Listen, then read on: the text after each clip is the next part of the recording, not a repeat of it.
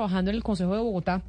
Y por eso me parece importante saludar hasta ahora al senador Alexander López, que además es presidente del Polo Democrático, líder político del Pacto Histórico y quién mejor que él para poder hablar sobre esto. Senador Alexander López, bienvenido. Mil gracias por atendernos.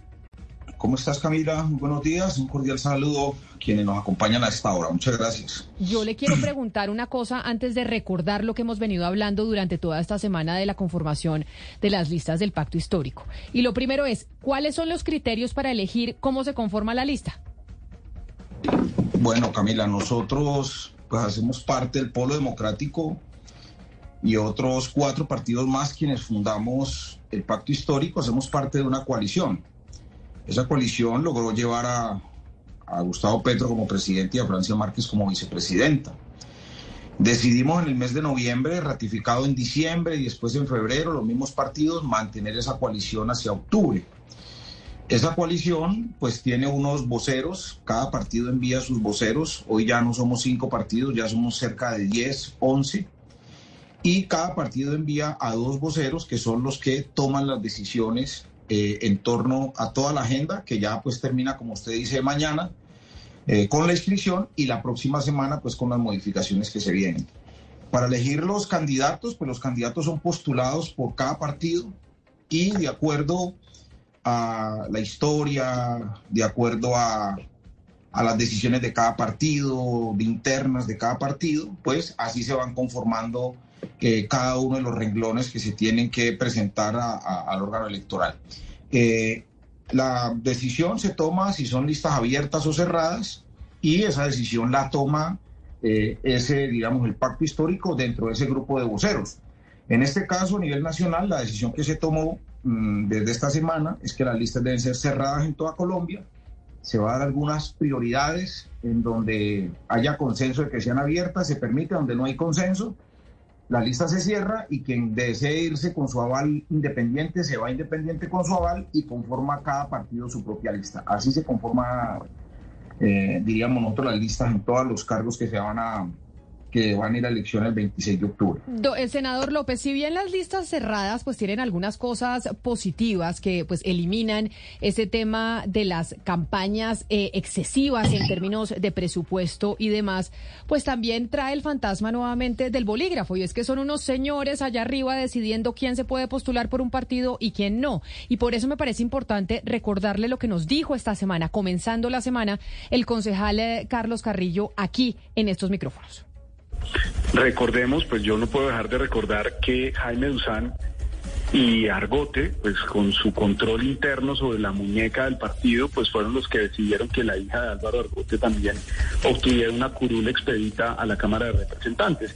Y hoy repetimos la historia de la Cámara de Representantes, pero en este caso lo hacen con la hija de Jaime Duzán, que solía trabajar con Álvaro Argote. Aquí la señora tiene un contrato como de ciento y pico millones en el bienestar familiar y pues ha sido contratista, usted sabe, Jaime Duzán es un tipo que se sienta manteles con César Gaviria y bueno, allá en el Nogal y con todas las altas esferas del poder, entonces pues nunca le va a faltar un contrato a su a su desempeño. Alexander López no hizo otra cosa que torpedear mi candidatura de alcaldía. A la gente se le olvida, yo creo que nadie recuerda que Alexander fue candidato a la presidencia. Y de hecho cuando, cuando Álvaro Argote el papá de, de, Tamar Argote, gran amigo de Jaime Duzán. Él pierde la presidencia del Polo por unas acusaciones bastante serias de acoso sexual y laboral, que pasan al Comité de Ética y hoy duermen el sueño de los justos en el Comité de Ética del partido. Entonces, por eso pierde la presidencia y Alexander López pasa a ser presidente del partido justamente porque era el candidato presidencial no porque fuera pues, la figura más visible, sino porque era el candidato presidencial. Y él pues hace todas las negociaciones políticas alrededor de su candidatura con toda libertad. En cambio, cuando yo soy proclamado candidato por, por lo, de forma estatutaria, porque pues a lo que yo me dediqué fue a buscar el aval del pueblo porque no tengo ninguna otra opción. O sea, cuando uno hace parte de un partido, pues no puede recoger firmas, no puede cambiarse de partido, uno tiene que hacerlo de acuerdo a los estatutos, y así lo hice yo. Pues eso era lo que nos decía empezando la semana, senador Alexander López, que incluso yo le escribí directamente a usted y le escribí directamente también al doctor Jaime Duzán preguntándole sobre esto y pues lamentablemente no obtuve respuesta hasta mucho tiempo después. ¿Qué tienen que decir sobre esto? Porque estas son denuncias muy graves. ¿Qué tienen de graves, Camila? Pues que ustedes están tomando la decisión de, de, conformar las listas a cambio de que le den a, hija, a la hija de Jaime Duzán la posición número uno del Polo Democrático. ¿Le parece eso eh, menor? No, a mí lo que me parece grave son las mentiras de Carlos Carrillo y que se tienen pues como válidas o como ciertas. Varias aclaraciones. Yo pues le expliqué cómo eran los procedimientos ahorita para, para estar en las listas del pacto histórico y cada partido las lleva. Primero, yo no soy presidente del Polo, pues porque ser candidato presidencial, eso es una vil mentira. Nosotros tomamos una decisión de armar una, una coalición dentro del Polo y esa coalición estaba pensando en Jaime en Iván Cepeda, estaba pensando en Wilson Arias, estaba pensando en Alexander López, quién iba a reemplazar al señor Argote, ¿sí? Y esa decisión, pues ahí me la consultaron varias veces, decisión que yo rechacé, yo no quería ser el presidente del polo en ese momento, porque yo tengo demasiadas tareas y responsabilidades. Finalmente me dijeron que era pues por un tiempo y que... Pues, no, pero, pero espéreme, pero espéreme, senador Alexander López, concentrémonos en lo de la hija de Jaime Duzán. Pero ya voy para allá, Camila, pero es que él ha dicho una mentira de que yo he elegido porque era candidato presidencial, eso es mentira. O sea, tú lo pones a que él diga mentiras, tengo, eso fue, bueno, eso fue mentira, dejémoslo ahí. Lo de Jaime Duzán, mira, ¿cómo se definen en el polo democrático quién es candidato en la lista al Consejo de Bogotá? ¿Y quién es candidato al Consejo o a la Asamblea en Cali o en Medellín o en Tunja o en Riohacha? Hay unas coordinadoras distritales, hay unas coordinadoras municipales. Bogotá tiene una coordinadora ¿sí? distrital con 127 o 130 delegados.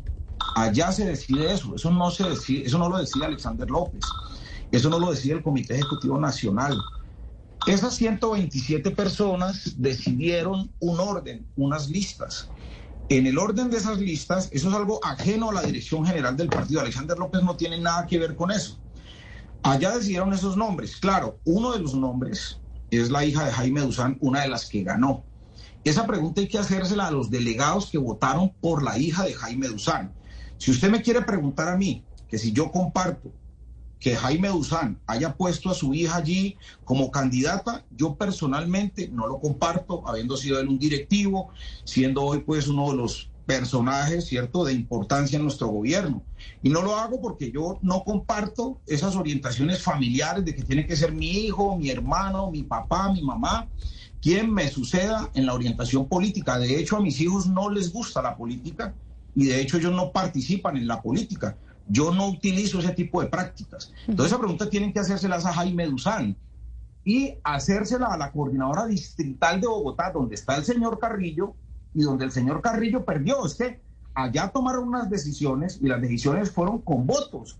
Y esos votos llevaron a tomar esas decisiones, decisiones que para nada el Ejecutivo Nacional tienen que ver. El Comité Ejecutivo tiene que tomar otras decisiones distintas a las que se toman allá en el distrito de Bogotá. Senador Alexander López, tiene usted razón. Nosotros, y yo directamente le pregunté al doctor Jaime Duzán, él nos dice, y la respuesta que nos dio es que él no va a hablar de política porque él es un funcionario, le está en el Ejecutivo en Colpensiones y que con mucho gusto habla de pensiones, pero no de política porque no se ha metido.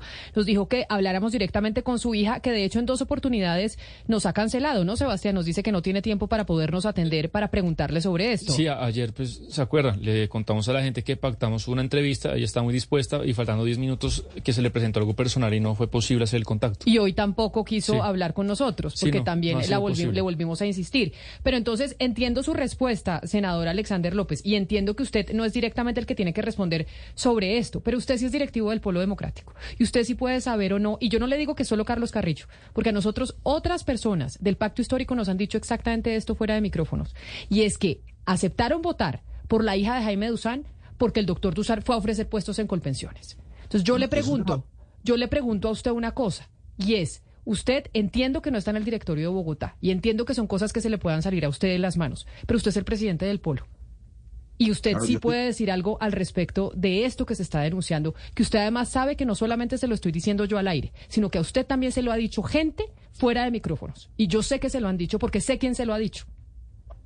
No, Camila, la verdad es que no me lo han dicho y no me lo han dicho tampoco con, digamos, y ojalá me entreguen una prueba. Y la persona que tú dices que me dijo, que me la dije, me entrega una prueba, yo personalmente denuncio el caso. Camila, eso no puede pasar, eso es inaceptable, nuestro partido no lo comparte, eso es contra lo que hemos luchado todas nuestras vidas, Camila.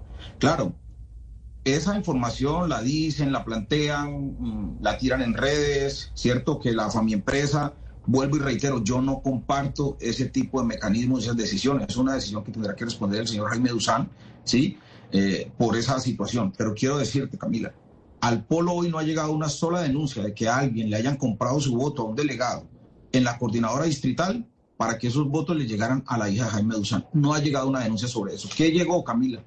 Llegó una impugnación. Llegó una impugnación a esa lista. ¿Sí? Esa impugnación, ¿quién la resuelve? Ahí sí la resuelve el Comité Ejecutivo Nacional en una comisión de impugnaciones.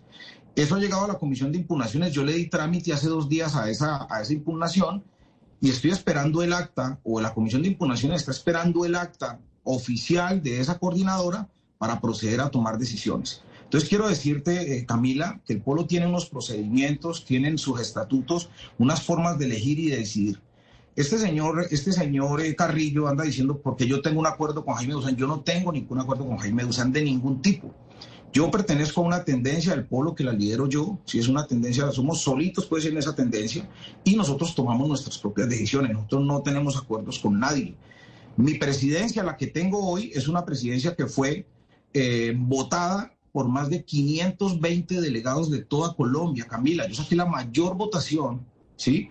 En la elección de, eh, de, delegados al quinto Congreso del Polo hace año y medio, y yo soy presidente por esa decisión, y lo acepté, la verdad, y lo acepté con mucho cariño, con mucho honor, y obviamente hoy yo veo pues que no encuentro una Pero senador, camino, sí señor. No, entendemos perfectamente lo, y recalco lo que dice Camila, usted se le escapa lo que vote la dirección nacional, pero eh, la dirección de Bogotá, pero acá hay una denuncia muy grave y yo le quiero preguntar cuál es el procedimiento interno que debería ser el pueblo, porque hay un miembro que es Carlos Carrillo que acusa directamente porque él, él es preciso en la denuncia, dice Carlos Argote me hizo un ofrecimiento y un pacto de no agresión y él dice repito palabras de Carrillo en estos micrófonos, senador. Dice, me ofrecen el puesto de lo de, lo de la hija de Dusan de Argote y además me ofrecen un pacto de silencio de no seguir dándole duro a las autoridades del polo. No sé si entre las autoridades del polo también entra usted, pero ese tipo de denuncia cómo el polo cómo procede. Hay una investigación disciplinaria, van a hacer un careo entre dos protagonistas o lo van a dejar así.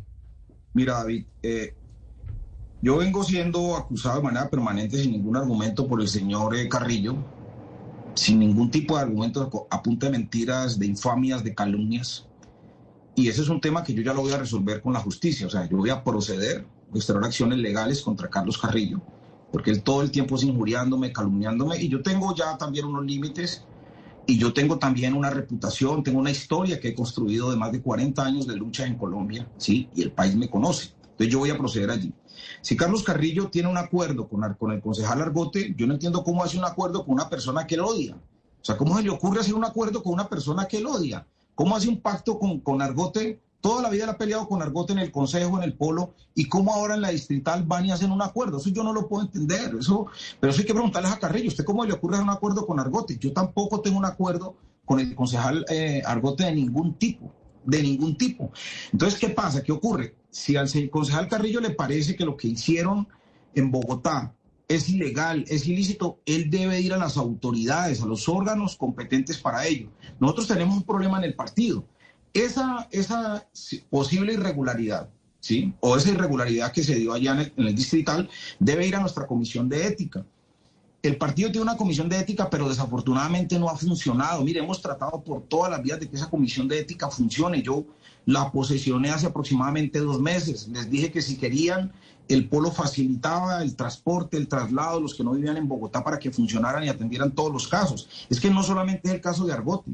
Son más de 20 o 30 casos que están allí represados en la comisión de ética y los que se hacen nombrar, porque los son nombrados inclusive por los mismos miembros del comité ejecutivo, renuncian, no vuelven, dejan eso votado. O sea, no hay Senador López. Entonces esa comisión de ética Senador López. Sí. Senador López, pero mire, desde el mes de mayo, eh, la Ejecutiva Nacional del Polo Democrático, Diana Marcela Otavo, ya había denunciado en medios de comunicación, había eh, denunciado precisamente eh, que, que Dusan estaba tratando de querer influir las decisiones del, del pacto histórico, es decir, que estaba moviendo para pues, para favorecer a la señora Rocío Duzán. Es decir, esto es una cosa que ya, que ya lleva meses. Claro, eso ha sido, eh, y yo estoy de acuerdo contigo, ha sido denunciado, en, yo creo que antes, antes de mayo, yo creo que fue desde abril o desde no sé cuándo, o sea, hace mucho tiempo vienen denunciando eso. Pero dígame, dígame a mí, yo como presidente del Polo, ¿cómo puedo, o sea, cómo le puedo decir a, a, cualquier miembro del comité ejecutivo del Polo o a cualquier funcionario del gobierno nacional, ve, no metas a tu hija? ¿Sí? O sea, ¿qué inhabilidad hay? O sea, si nos vamos desde el punto de vista legal, ¿qué inhabilidad? ¿Sí? Legalmente, ¿qué, o sea, qué impedimento hay para que ella lo pueda participar como candidata? O sea, yo vuelvo y reitero, no metería a mis hijos en esto. Sí, yo no metería a mi familia. Senador, pero ¿cómo que cómo le dice? Usted le dice, aquí es el nombre de un partido, esto es conflicto de interés. O sea, ustedes son del partido que fue Carlos Gaviria Díaz, ustedes tienen unos, unos estándares de, ética muy altos, es decir, ustedes tienen un faro hacia dónde mirar, ¿cómo que cómo le dice? Diciéndole, aquí hay unos estándares éticos. Cuando estaba Carlos Gaviria estaban los Moreno. Hay cosas que no, hay cosas, debo decirte, que no son del fuero personal de las personas. Disciplinariamente no hay tampoco en las normas del polo un impedimento a que el hijo de un, de un, dirigente nacional del partido, ¿sí? Se les impida participar en elecciones, ¿sí? O se les impida participar a estos cargos de uninominales. Eso es un derecho que tiene la gente. Que eso éticamente no, no es correcto, sí, pero legalmente es posible. Dime, dime yo cómo, cómo, cómo puedo, yo le comenté y debo, y debo plantearlo públicamente. Yo en su momento llamé al, a Jaime Duzán y le dije, Jaime, hombre, revise esa situación de poner a su hija ya esta cosa. Él no, ese es un derecho que ella tiene, ella quiere hacerlo y yo no puedo entrometerme en los asuntos de ella. Yo, pues yo hice, diríamos nosotros, como ese llamado, como ese reclamo normal que debo hacer. Pero desde el punto de vista legal no tiene ningún impedimento y eso pues, insisto, quien debe responder por esa situación no es el presidente del polo ni ningún otro miembro del polo. Nadie del pueblo tiene por qué responder por eso ni del gobierno. Quien debe responder por eso es Jaime Duzán y su hija, punto. Ellos deben de dar esa explicación, pues porque ya uno en esos fueros, en esas decisiones internas, familiares, personales, pues ya uno no puede hacer absolutamente nada. Dime qué puedo hacer yo. Dime, desde el punto de vista legal, yo no tengo una, una norma, ni en el estatuto está una prohibición, no existe, por Dios. O sea, ¿qué puedo hacer uno allí? O sea, si ustedes quieren escuchar, si yo estoy de acuerdo con eso, no, yo no estoy de acuerdo. Pero eso es mi posición desde el punto de vista personal, pero desde el punto de vista legal no se puede hacer absolutamente nada. Senador Alexander, eh, sin duda este problema que se está viviendo en el pueblo en Bogotá pues no es solo de Bogotá, también en el, en el resto del país hay versiones de líderes del pueblo democrático que dicen, oiga, Alexander nos retuvo avales, no quiso permitir, por ejemplo, en Nariño dicen, no permitieron que el candidato del polo participara en la consulta del pacto histórico, pero por ejemplo le cito un caso muy polémico de los últimos días y es esta carta que tenemos acá de Santiago de Jesús Sierra y de Abelino Arrieta, presidente y secretarios del polo de Sucre, que dicen que tienen un fuerte rumor de que ustedes eh, desde Bogotá le iban a entregar el aval a Mario Fernández Alcocer, primo de la primera dama y un excongresista muy cuestionado por eh, presuntos nexos con parapolíticos y por un proceso que tiene de fraude procesal, por haber eh, presuntamente falsificado su diploma de bachiller. Le pregunto, senador López, finalmente, ¿el Polo Democrático le va a entregar este aval a, Mario Fernández Alcocer o se lo entregó a Enoc Miranda, que según los dirigentes, y usted mismo lo aquí lo ha mencionado, los dirigentes departamentales son los que mandan en el, partido en estas regiones? Yo no vivo con base en rumores, ¿sí? Y usted, usted si quiere quédese con los rumores, usted. Es su problema. Pero el pueblo jamás ha discutido, ni ha pensado, ni ha hablado de entregar un aval al señor Alcocer. No sé de dónde sacan estos dos compañeros de allá eso. Si esa decisión salió, salió de allá. Y que la resuelvan allá. Pero eso no ha sido discutido ni en el polo, ni tampoco ha sido discutido en las instancias del pacto histórico. El polo democrático no va a dar el aval al señor Alcocer. Eso téngalo absolutamente claro, ni aval ni coaval. Pero doctor, eh, por supuesto, aquí dicen que son rumores, pero es que esta es una carta que le envían a usted el 25 de julio. ¿Usted ya le respondió esta carta a estos dos dirigentes? Esta es una carta oficial con membrete del Polo Democrático. O sea, no son chismes que usted se está inventando, No son chismes que yo me estoy inventando, es una carta que ellos envían pidiendo que se le reconozca el aval a Enoch Miranda. Andrés, pues ahí te estoy contestando. No, o sea, no, le contesto esa carta y si quiero ahora luego por escrito. No hay ninguna posibilidad que el pueblo democrático le dé el aval al doctor Alcocer. No hay ninguna posibilidad. El pueblo no va a... Y es que entiendo, Andrés, que ya ese aval al señor Alcocer se lo va a dar el partido en marcha, que creo que es el partido del exministro Juan Fernando Cristo. Él dice que se lo está pidiendo también a, Juan Fernando Cristo, pero en el polo pues los dirigentes le habían enviado esta carta al presidente del partido, pero bueno, aquí ya nos está. Ya nos aclara Alexander López que él no tiene absolutamente nada que ver. Y le hago otra pregunta, senador López. Finalmente para la gobernación del Atlántico, ¿el polo le entregará el aval al candidato del pacto histórico Máximo Noriega o se lo entregará a Alfredo Varela? en este momento, mm, bueno, yo ya no hago parte de la comisión política de avales. Yo ayer renuncié a esa comisión que tenía esa responsabilidad que tenía en el partido.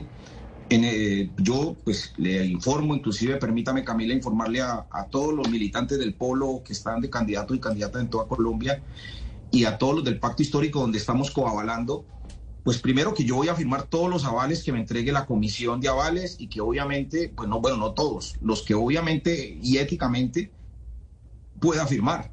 Si yo veo que hay una candidatura no ética, pues no la voy a firmar, pero yo solamente voy a firmar avales, pero quien está decidiendo los avales en este momento es la Comisión Política del Pacto Histórico. Entonces, esa decisión la están tomando en este momento allá. No sé cuál va a ser la decisión. Eh, personalmente, eh, creo que hay una decisión que tomó la coordinadora, la coordinadora Atlántico. Sí, hay una decisión que tomó la coordinadora Atlántico, eh, me han informado, y que la decisión que tomó la coordinadora Atlántico es apoyar al señor Varela. ¿sí? pero también hay un sector del polo ¿sí? fuerte de líderes, liderazgos sociales que dicen que se apoya a Noriega. Yo en su momento, ayer y antier, lo que pedí es que como tenemos esa discusión, ¿por qué no esperamos, hacemos una asamblea nueva en Atlántico, en Barranquilla, y revisamos ese caso? Y en la eventualidad que se pueda tomar una decisión por toda la coordinadora de Atlántico, pues tomamos la decisión de la coordinadora de Atlántico en uno o en otro sentido. Por ahora yo lo que solicitaría como uno de los votos del Comité Ejecutivo Nacional es que se aval no se expida a ninguno de los dos candidatos todavía hasta tanto nosotros podamos resolver en Atlántico esas divisiones y esas diferencias que se tienen entre uno y otro candidato. Pero, senador Alexander, usted acaba de decirnos que va a firmar los avales que le entregue el comité de, electoral, pero que no va a firmar ninguno que esté cuestionado éticamente o que tenga problemas éticos. La candidatura de Rocío Duzán está fuertemente cuestionada. ¿Usted le va a firmar o no el aval a Rocío Duzán? Bueno, una cosa es que esté cuestionada y otra cosa es que, bueno, no solamente por referirme a ella, ¿sí? Y otra cosa es que hayan pruebas contundentes contra una persona en uno o en otro sentido, ¿cierto? O por hechos de corrupción o porque ha participado en actividades ilícitas, bueno, todo este tipo de cosas y eso es parte del análisis que se tiene que tener. Sander López, eh, ¿quién va a ser el candidato del pacto histórico en el, en el Valle para la gobernación? ¿Van a tener candidato propio o van a llegar a la campaña de Tulio Gómez?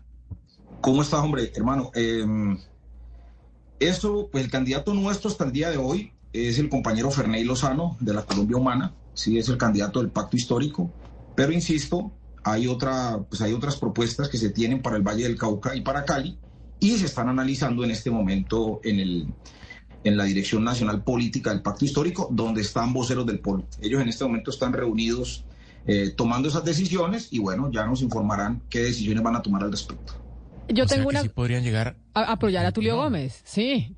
No, apoyar a Tulio Gómez, no se descarta. Esa es una alternativa, esa es una alternativa. Eh, de verdad que una alternativa no la voy a. Camila, no la voy a. Ok. Eh, Camila, permítame, porque en el caso de, de, alcaldía de Cali había toda una controversia por, por, por la candidatura de Danis Rentería. ¿Finalmente va a ser el candidato del pacto histórico o quién va a ser el candidato a la alcaldía? Mira, eh, yo pues te comento esto. Mm, personalmente, yo, si el pacto histórico decide apoyar a Dani Rentería, yo le pediría al pueblo que, o que, no, que no demos ese aval. Y pues tocaría pues, analizar otra alternativa o tocaría hacer lo mismo que hice hace cuatro años, tú lo sabes muy bien. Hace cuatro años yo pues hice un Facebook Live de una hora y media y expliqué por qué votaba en blanco y por qué no votaba por el señor Jorge Iván Ospina. En este caso, si el pueblo decide que no, que es Dani Rentería, yo no votaría, mm, yo le invitaría, eh, me apartaría del pueblo de esa decisión y del pacto histórico. Pero eso, como te digo, eh, eso en este momento se está discutiendo en la Comisión Política del Pacto Histórico. Senador López, eh, vámonos para Antioquia. En Antioquia el pacto histórico y ahí pues eh, entre ellos el, eh, el Polo Democrático no apoyó las candidaturas de para la alcaldía de Medellín de independientes de Juan Carlos Upegui y de Esteban Restrepo para la gobernación de Antioquia. ¿Por qué decidieron no apoyarlos y a quiénes apoyarían? ¿A quiénes van a apoyar ustedes para gobernación y para alcaldía? Mírate, yo la verdad te pido disculpas, no tengo esa información en detalle, eh, me disculpo. Eh, ¿Por qué? Vuelvo y reitero, esas decisiones las toman allá las coordinadoras eh, municipales y departamentales, ¿sí? Y sobre esa información procedemos. Hay inclusive hasta este momento de muchas regiones donde no ha llegado, no ha llegado información todavía, ni al pacto histórico ni al polo.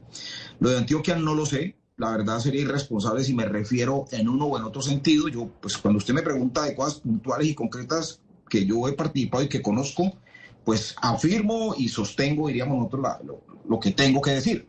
Pero en este caso, Antioquia, me excuso, no tengo esa información. No la tengo. Yo le vuelvo a reiterar una pregunta, eh, senador Alexander López, agradeciéndole su tiempo y además su claridad en las respuestas.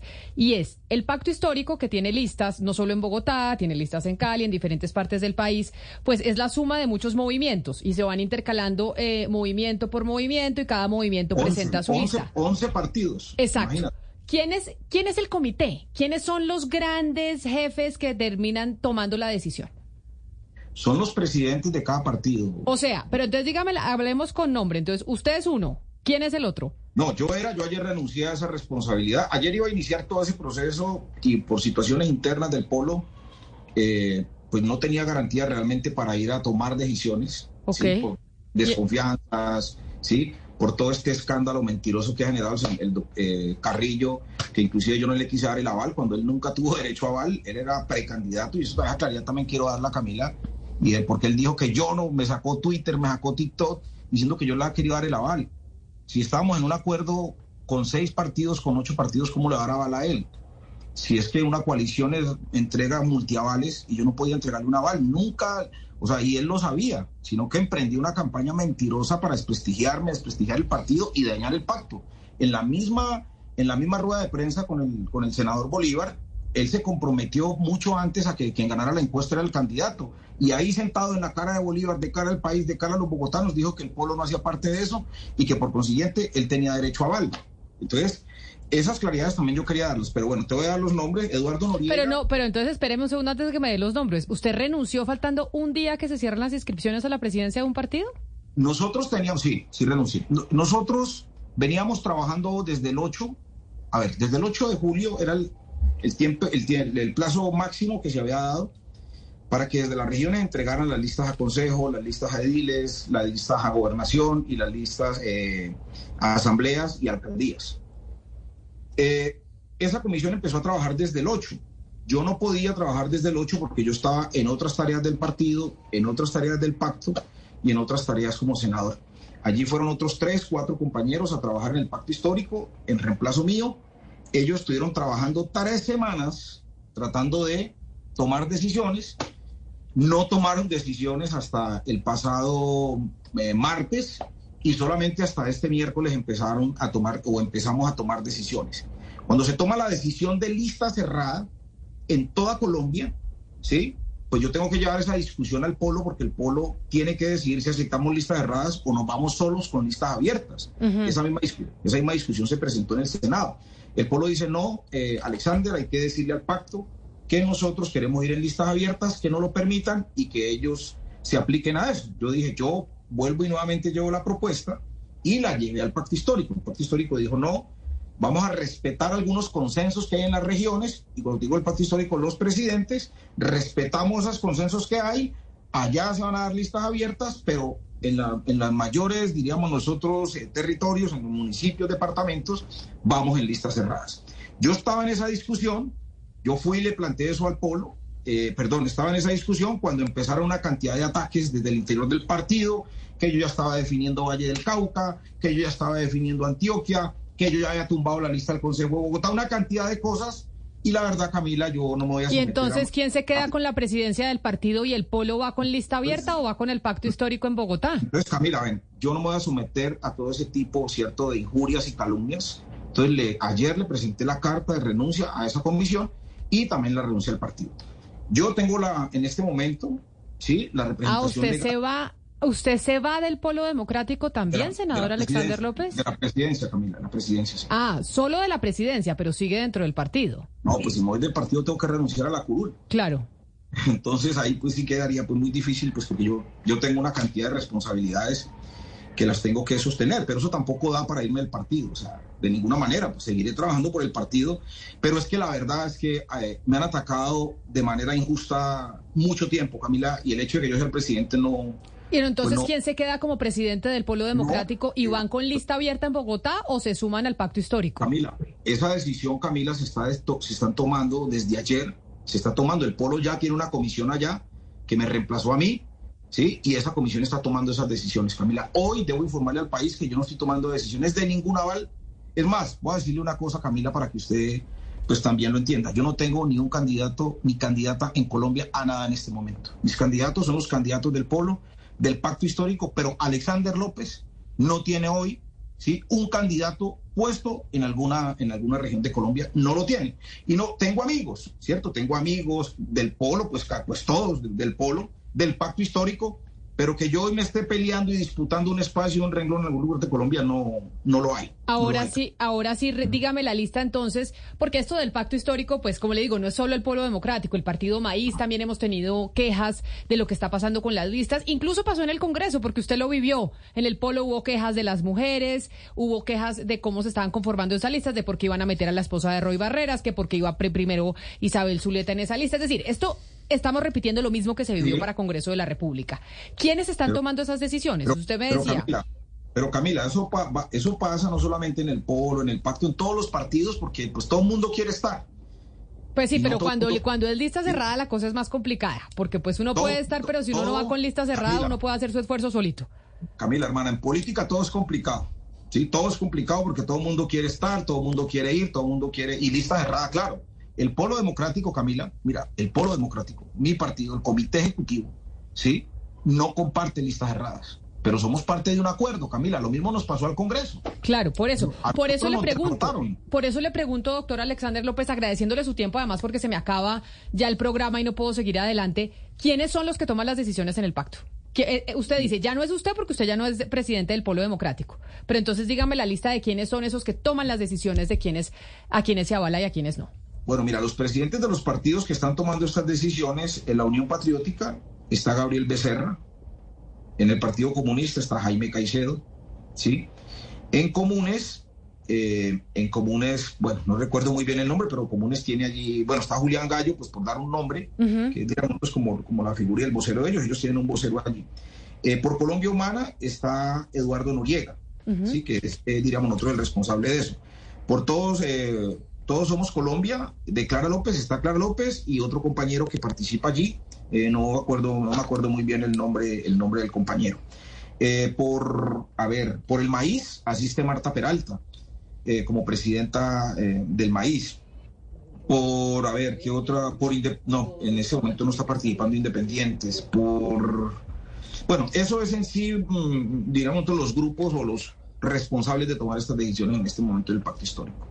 Pues doctor Alexander López, senador eh, del Polo Democrático, expresidente del partido. Ya no renunció usted un día antes de la inscripción, de que se cerraran las inscripciones.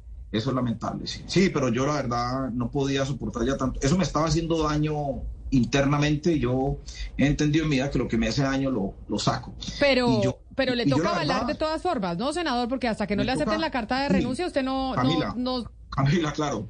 Yo te agradezco que esa pregunta y le informo a todos los eh, candidatos, candidatas, compañeros del Polo, del Pacto Histórico, que yo tengo la representación legal en este momento, ¿sí? Y yo voy a firmar, insisto, esos avales los firmo. Así que eso que están diciendo en redes, que yo voy a tumbar listas, que yo no voy a firmar avales, no. Alexander López, sí, el representante legal hasta este momento del Polo, me corresponde firmar los avales y los voy a firmar. Así que avancemos, vamos a hacer nuestras campañas, vamos a ganar alcaldías, vamos a ganar gobernaciones, vamos a ganar consejos, asambleas, edilatos, vamos a salir adelante, vamos a demostrar el 26 que somos una fuerza popular, una fuerza social para el cambio y para apoyar y fortalecer nuestro gobierno del cambio también en cabeza de nuestro presidente Gustavo Pues es el senador Alexander López y todavía presidente del Polo Democrático Alternativo, a pesar de que presentó su carta de renuncia.